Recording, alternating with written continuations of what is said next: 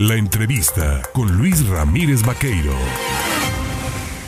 Hubo comparecencia del secretario de Salud y ahí se dieron a conocer un montón de cifras y un montón de datos importantes que tienen que ver con el manejo financiero de la dependencia y de los cuales pues simplemente nomás no cuadran. Y para hablar precisamente de ese tema yo le agradezco al presidente del Comité Directivo Estatal del Partido Revolucionario Institucional y diputado local, eh, eh, eh, por supuesto, a Marlon Ramírez Marín, tomarme el teléfono, Marlon. Oye, a ver, ¿cómo está eso de que pues encontraron contratos a personal que trabaja en dependencias de gobierno y por montos sumamente importantes? ¿Qué, ¿Qué es lo que está sucediendo?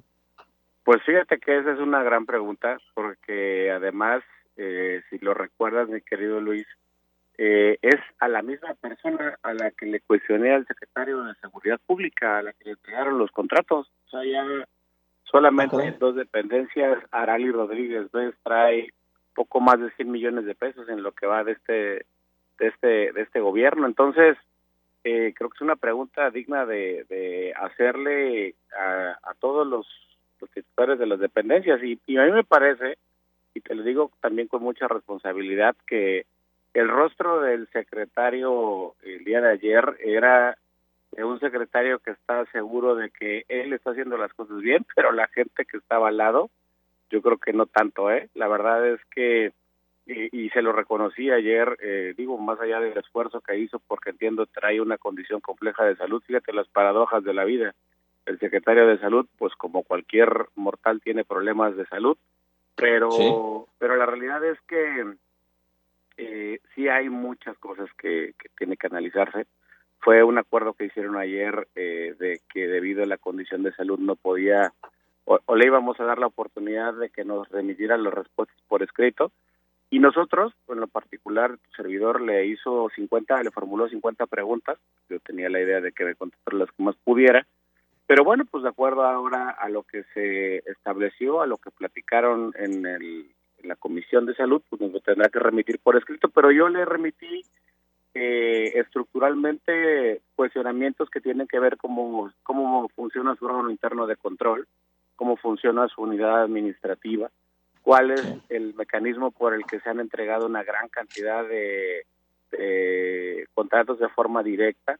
Eh, hay, hay una gran cantidad de empresas que el objeto social no es para el que están eh, fundamentalmente creadas y se les han entregado anticipos. Entonces, nosotros ya le venimos eh, acreditando a diversas dependencias de este gobierno que, que no son lo que dicen, que, que dijeron que iban a ser diferentes, que, que claramente hay conflictos de intereses y claramente le están entregando millones de pesos en, contratos a empresas sin experiencia que obviamente la ley no lo permite.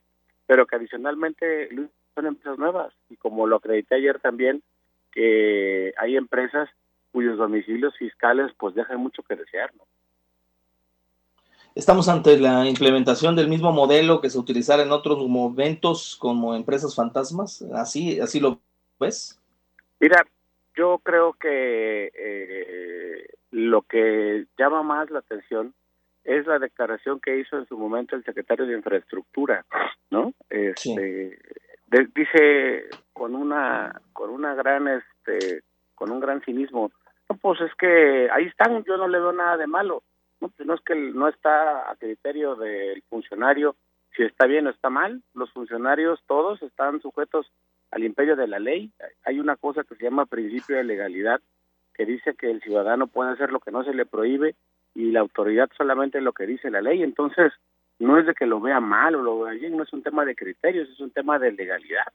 Pero, pero claramente en muchas áreas de este gobierno, no digo que en todas, pero por lo menos en las que nosotros hemos eh, nos hemos sumergido y hemos investigado, claramente hay hay manejos que, que dejan muy mal parada a la actual administración. Y ojo, ni siquiera estoy hablando del titular del Ejecutivo, ¿eh? yo creo que sería la responsabilidad suya revisar esto, porque tú recordarás, Luis, que hace ya algún tiempecito el propio gobernador dijo que todas las unidades administrativas antes de tomar alguna determinación lo consultaban con él. Yo creo que después de esto tendrá que echarse una zambullida del ciudadano gobernador y revisar que a lo mejor no le están reportando todas las cosas, ¿no? ¿Hasta dónde habrá de llegar eh, tu papel como legislador ante la denuncia que tú haces? Tú haces cuestionamientos en la comparecencia a la glosa del informe con la documentación que tú presentas, pero ¿hasta dónde llegarán? ¿Iniciarán ustedes un proceso administrativo? ¿Irán ante la Auditoría Superior de la Federación? ¿Qué se va a seguir haciendo? Mira, nosotros ya estamos ante la Auditoría Superior de la Federación y, quiero llamar tu atención de un tema, Luis, que creo que lo, estás tocando y es de la mayor, de la mayor relevancia. Eh, recuerda que la cuenta pública de este, de este gobierno del año pasado no está aprobada, ¿eh?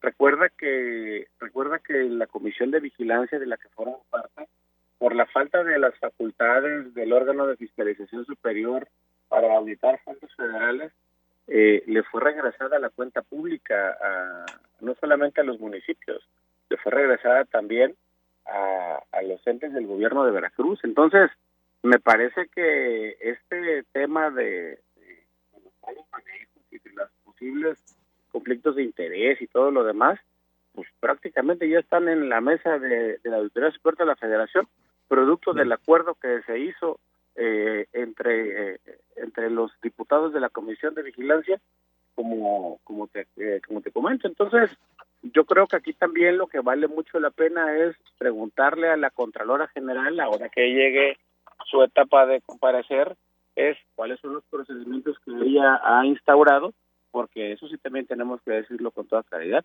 Hay una primera instancia que se encarga, que es como dijéramos la primera respondiente en el Estado, y en este caso es la Contraloría de los manejos que se llevan a cabo durante el desarrollo de la gestión de cualquier ente público y la del órgano superior de fiscalización del Estado. Si en este caso el órgano superior, sus facultades se han quedado solamente constreñidas a los ingresos del Estado, pues naturalmente eso ya le corresponderá a la Auditoría Superior de la Federación, pero entre tanto tendremos que esperar que llegue la Contralora en estos días al Congreso para poderle preguntar muchas cosas que nosotros hemos encontrado, ¿no?